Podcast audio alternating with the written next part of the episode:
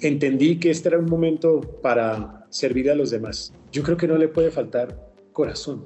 Y el corazón se relaciona con sentido empático, entender realmente cuáles son las necesidades de la gente, oírla, escucharla, atenderla. El Ministerio de Hacienda y los economistas tenemos que ser cada vez más conscientes de que no somos, no somos una ciencia exacta, somos una ciencia social. Y es una ciencia que estudia las necesidades de los seres humanos.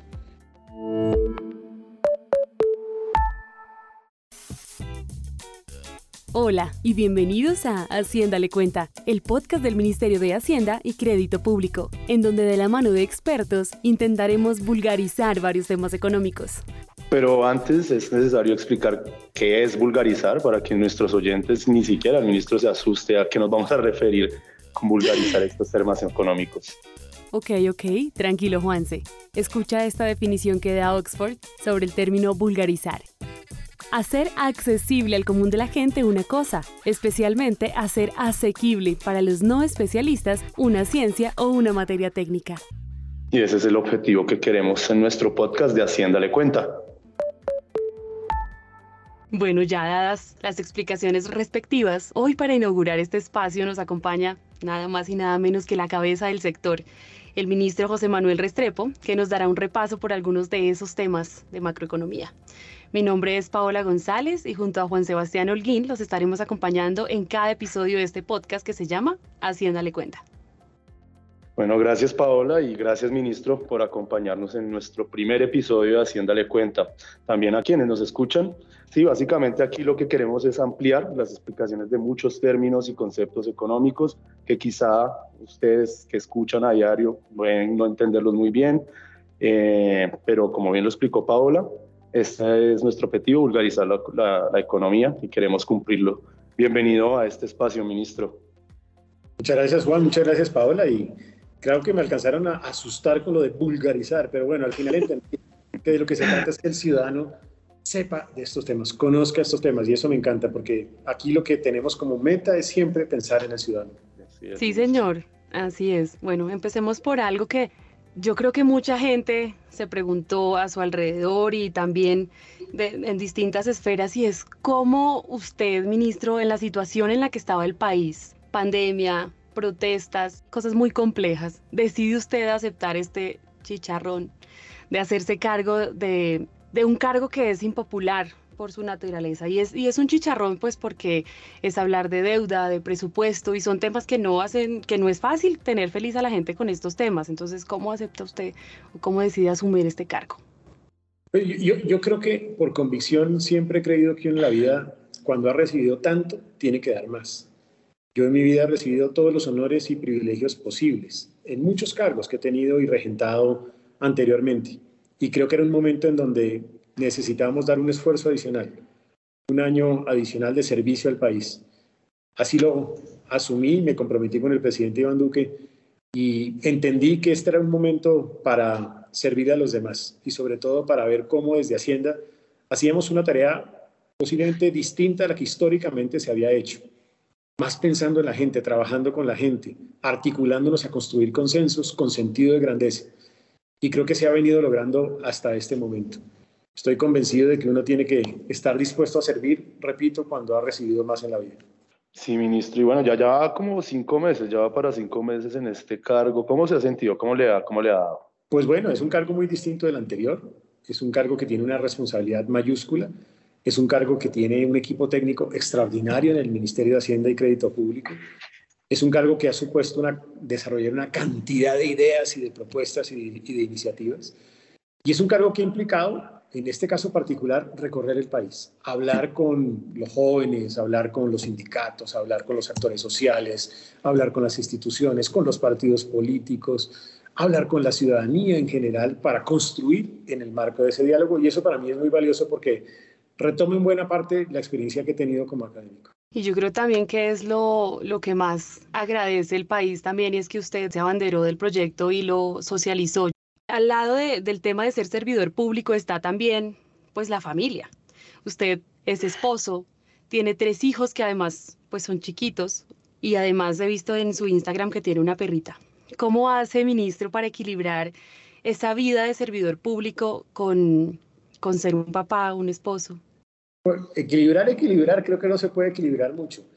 Uno está mucho tiempo con la familia, pero lo que sí es que los pocos tiempos que está con ellos, pues los disfruta seguramente mucho más. Y ellos han entendido que la vocación de servicio supone sacrificios. Luego también hace parte de un acuerdo de familia. Así que estamos en este momento sirviéndole a la patria. Igual ellos apoyan a, a, quien, a su papá en esta, en esta tarea o a su esposo en esta tarea. Y bueno, ya habrá tiempo seguramente más adelante para estar de nuevo con la familia y poder disfrutar momentos de descanso con ellos y momentos de encuentro también con ellos.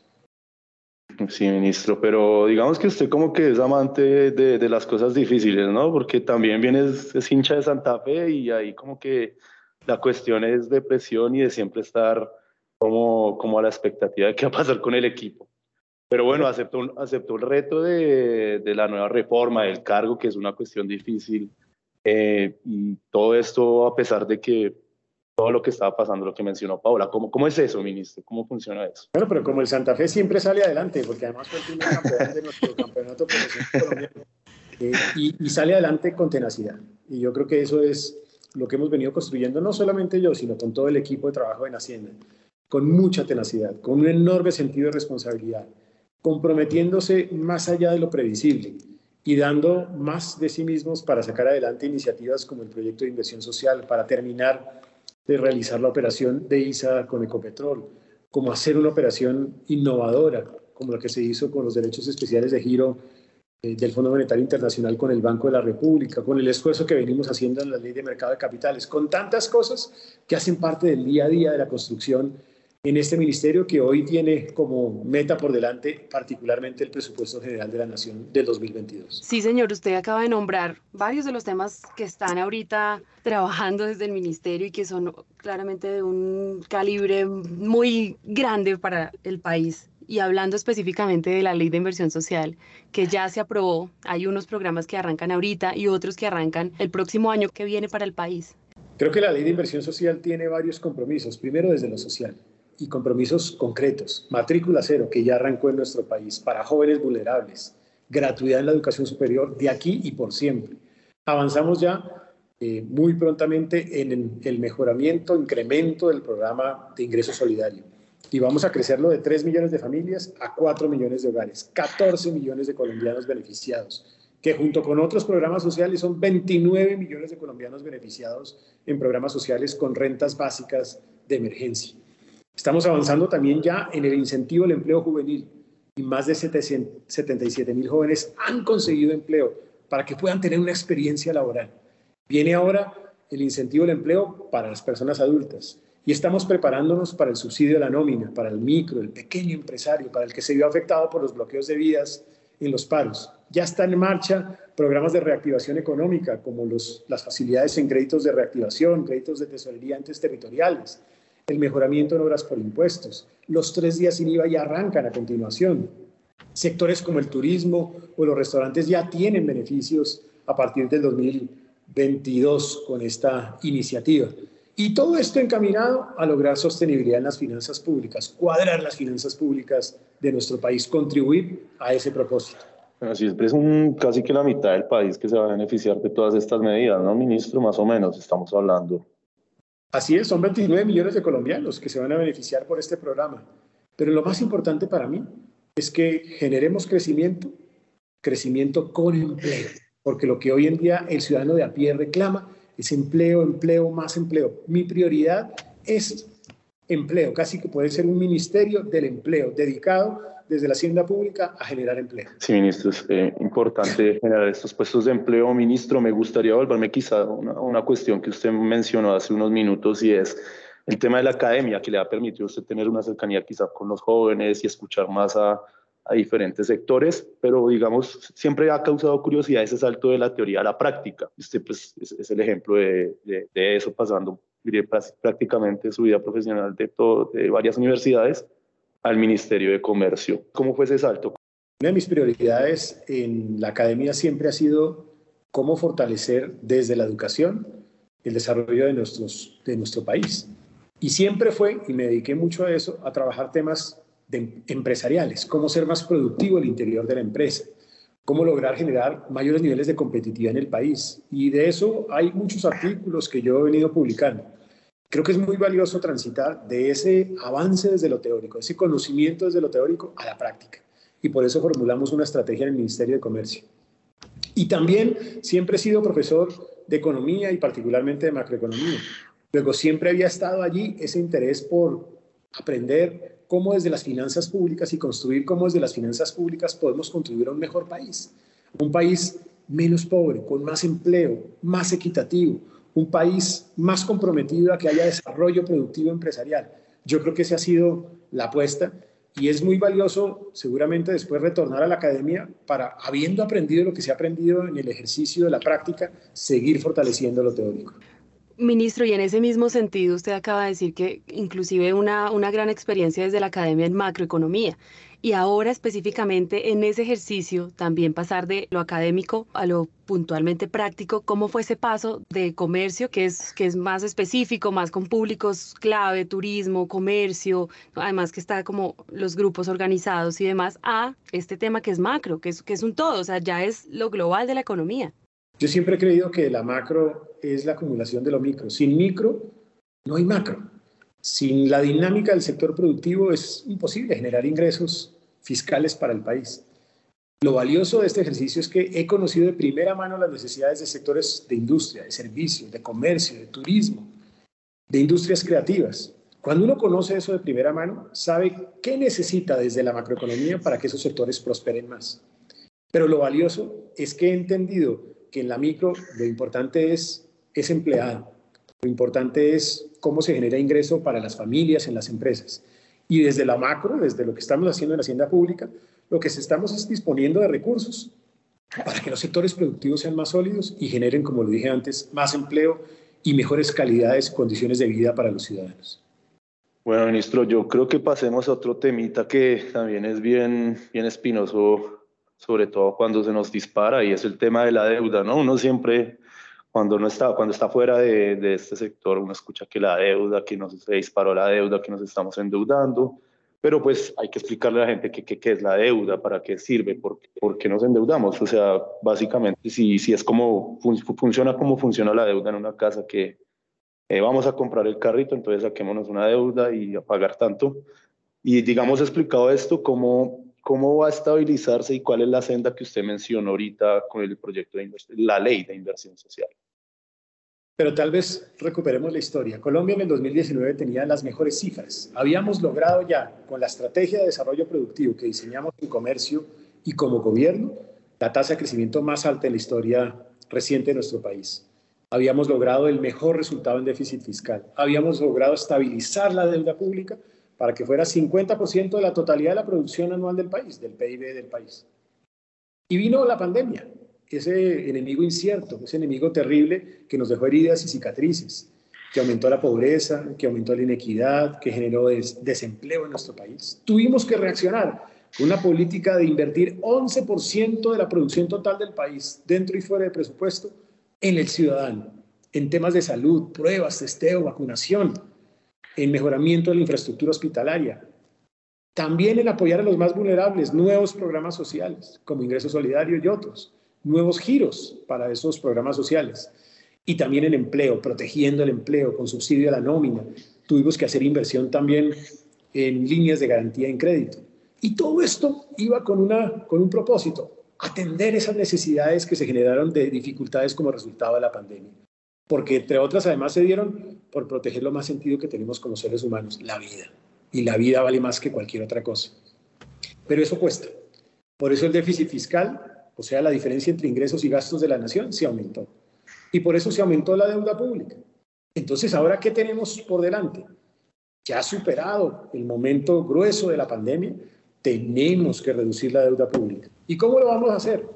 Más ingresos, más rentas permanentes, con más austeridad en el gasto público, con lucha contra la evasión fiscal.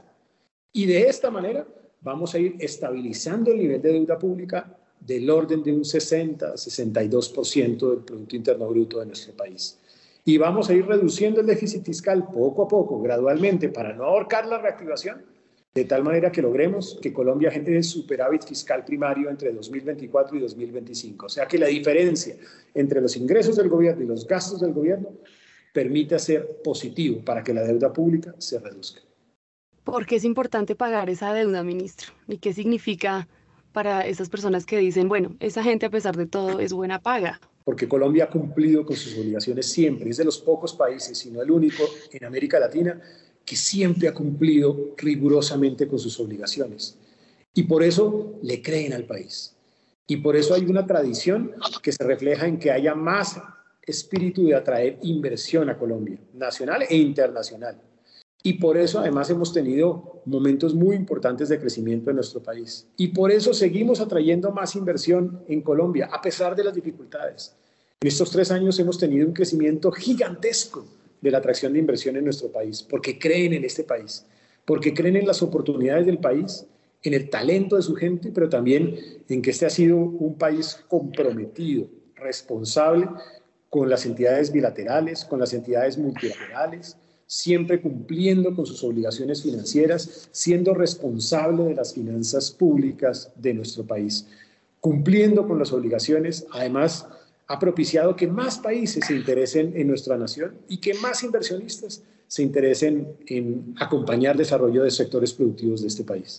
No, y eso además también podríamos decir que significa como más, más platica para, para invertir, para el empleo, para el crecimiento, porque pues sí, eso significaría más o menos tener una deuda estable, ¿no? Y sobre todo después cuando, cuando pasa esta pandemia, rayamos tarjetas, sacamos avance, mejor dicho, nos tocó endeudarnos por diestra y siniestra. Y es que cuando uno no cumple con sus obligaciones, pues genera desconfianza.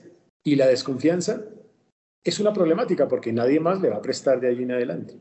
Quiere decir que para nosotros cumplir con nuestras obligaciones es una forma de mostrar que nuestras finanzas públicas tienen un sentimiento de confianza. Y eso nos ayuda en la recuperación económica y en el crecimiento económico, porque cuando hay confianza, uno crece más. Cuando hay confianza, hay más posibilidades de generar más empleo. Cuando hay confianza, uno tiene un nivel de deuda que es sostenible, porque si llega a ser insostenible, pues no habría con qué pagarla.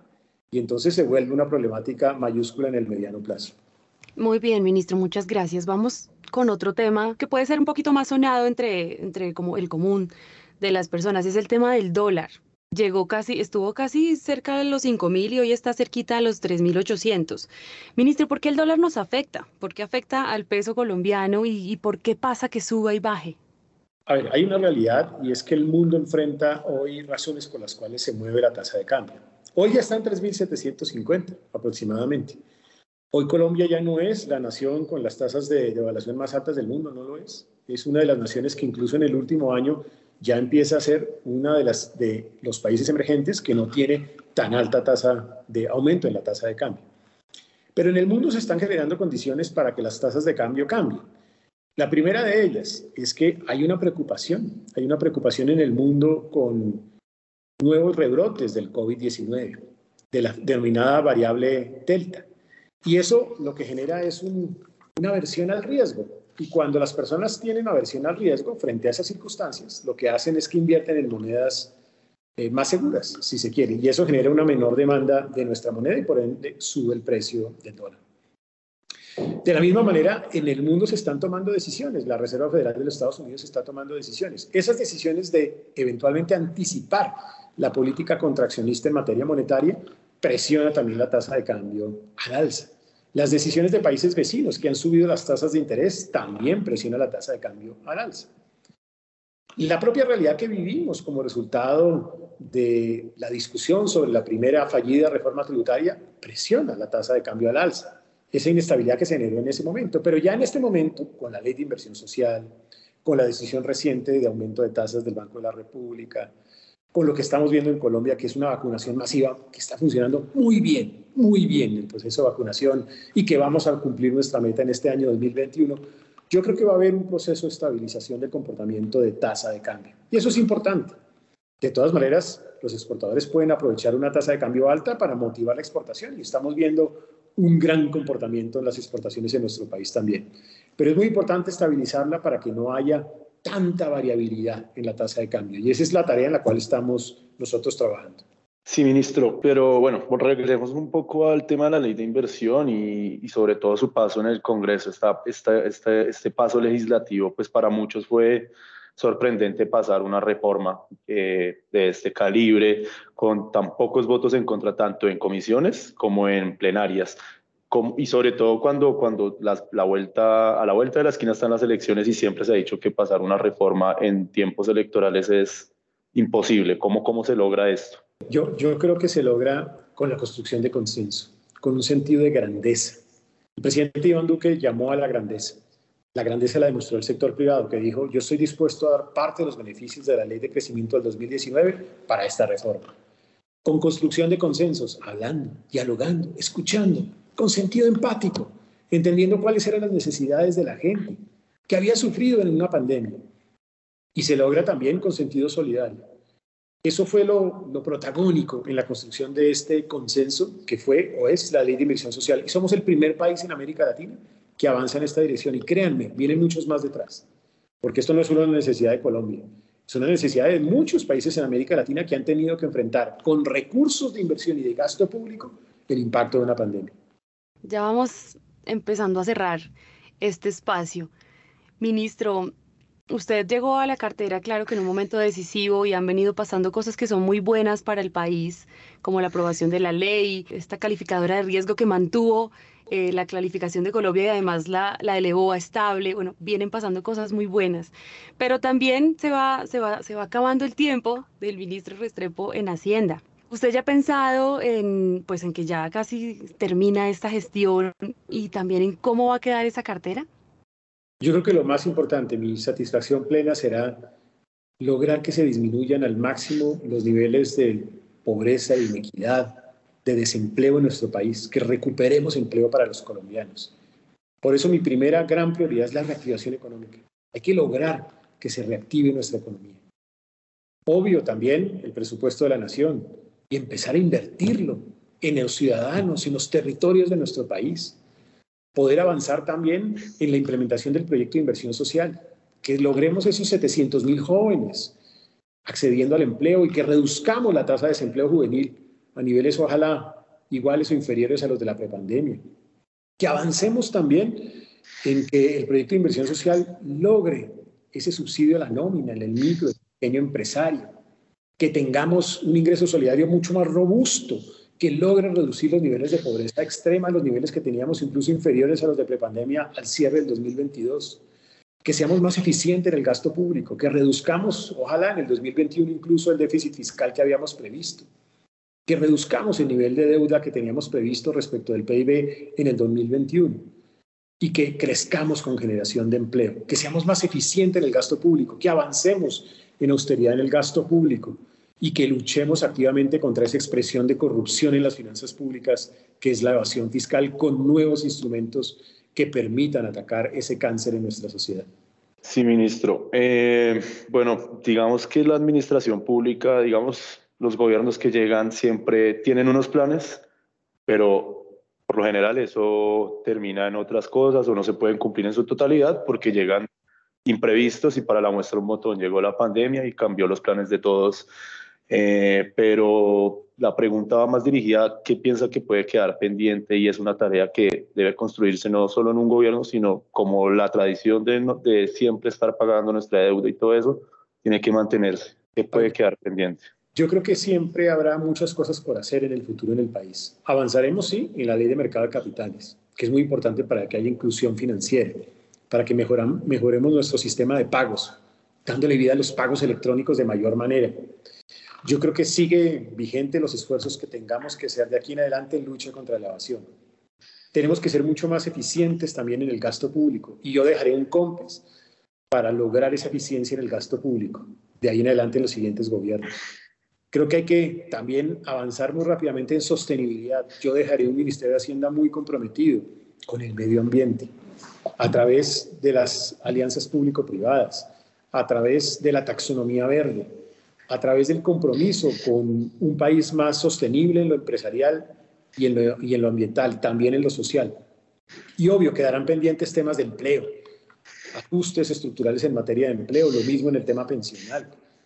Yo creo que ahí se necesitan esfuerzos hacia adelante y tenemos que seguir en la tarea que arrancamos desde comercio y desde Hacienda en ser un país más competitivo y un país más productivo que aproveche de mejor manera los mercados internacionales. Ya lo estamos haciendo. Logramos algo increíble en este primer semestre del año, los mejores resultados de exportaciones no mineras en los últimos ocho años y los dos más altos en la historia de nuestro país. Luego se puede lograr un avance también a la diversificación de la canasta exportadora y con ello un mejoramiento en la balanza en cuenta corriente. Ministro, ¿cuál cree usted que es esa cualidad que no le debería faltar a un economista colombiano? Y lo digo porque a veces en la historia del país se han propuesto soluciones o proyectos trayendo modelos de otros países que no necesariamente corresponden a las características de nuestro país. Digamos que hay, hay proyectos o hay ideas que pueden funcionar perfectamente en otros países, pero no necesariamente aquí teniendo en cuenta todas las características del país. Yo creo que no le puede faltar corazón. Y el corazón se relaciona con sentido empático, entender realmente cuáles son las necesidades de la gente, oírla, escucharla, atenderla. El Ministerio de Hacienda y los economistas tenemos que ser cada vez más conscientes de que no somos, no somos una ciencia exacta, somos una ciencia social. Y es una ciencia que estudia las necesidades de los seres humanos. Y que en esta ciencia, en la economía y en nuestro rol como economista, lo que tenemos es que volver a la base de entender cuál es la preocupación del ciudadano, cuál es la preocupación del empleado, cuál es la preocupación del microempresario, cuál es la preocupación de esas personas en nuestra sociedad, porque es a eso a lo que nos debemos dedicar, a atender esas necesidades. Ministro, pues muchas gracias, de verdad. Ha sido un placer hablar con usted de, estos temas que empezando son muy difíciles, pero conversarlos de una manera amigable, definitivamente a uno le quedan más, más cosas y entiende mucho, mucho mejor lo que hace este ministerio y quedamos los mortales con un poco más de luces sobre estos temas. Como dijimos, eh, pues el tema de vulgarizar la economía y ahí vamos cumpliéndolo y esa es la idea que queremos hacer con nuestras próximas entregas. Antes de que se nos vaya, queremos hacer un test rápido y usted va a escoger entre las dos cosas que más le gusten de, las dos opciones que le daremos. Así que, ¿está preparado? De una, hagámosle. ¿Qué prefiere, la pasta o la pizza? No, definitivamente la pizza boloñesa preparada por mí. ¿Vallenato o bolero? Uf, Está difícil, pero un vallenato abolerado es bueno. Hay como una de las dos respuestas de una vez. ¿Libros o películas? Mm, definitivamente libros. ¿Fútbol o tenis? Yo creo que eh, fútbol cuando era chiquito y, cuando no me había partido las muñecas y el tobillo. Pero una vez partido muñecas y tobillo jugando fútbol, prefiero definitivamente tenis. Ministro, ¿con corbata o sin corbata? Corbata hasta el jueves y sin corbata el viernes. ¿Tenis o zapatos? Eh, zapatos. A mí me encantan mis zapatos. ¿Trasmi o taxi? Ay, sabe que yo soy afiebrado por el Transmilenio. De, incluso hasta antes de ser ministro lo usaba con alguna frecuencia. Transmilenio, definitivamente a mí me gusta. ¿Playa o montaña? Y uff, todas. Entre playa y montaña, cuando sea posible viajar, todo. O bueno, más fácil, calor o frío. No, a mí me gusta frío con chimenea y calorcito también, con piscina. ¿Sector público o academia? Del sector público a la academia. ¿Madrugador o trasnochador? Madrugador definitivamente, toda la vida. ¿Y la más difícil, hacienda o comercio? Yo digo en ninguna de las dos, Colombia. Colombia es lo que necesita. Donde nos llame Colombia, ahí estaremos. Ministro, muchas gracias. Con esta pregunta de si calor o frío en este país, en donde tenemos los mejores paisajes, la biodiversidad más espectacular, pues todo el país, Colombia también. Así es, Colombia, en Colombia encontraremos todas las oportunidades para disfrutar, siendo fríos o calientes. Sí, así es. Bueno, pues ministro, Juanse, muchas, muchas gracias por este espacio. De verdad que ha sido un placer conversar con usted. Nos pasamos un poquito del tiempo, pero yo creo que con un invitado de su calibre las personas que nos están escuchando no van a tener ningún problema. Gracias, ministro. Feliz día. Muchas gracias, Paola. Gracias, Juan Sebastián. Gracias, ministro. Chao, chao. Que pasen bien. En este episodio lanzamos ideas sobre deuda, ley de inversión social, algo de crecimiento, empleo e inversión pública y dólar, temas que esperamos abordar con mayor profundidad en siguientes episodios. A ustedes, quienes escucharon esta primera entrega de Hacienda le cuenta, esperamos que lo hayan disfrutado y que nos sigan acompañando para seguir vulgarizando la economía o poniendo, en términos cristianos, estos temas tan densos. Nos vemos la próxima.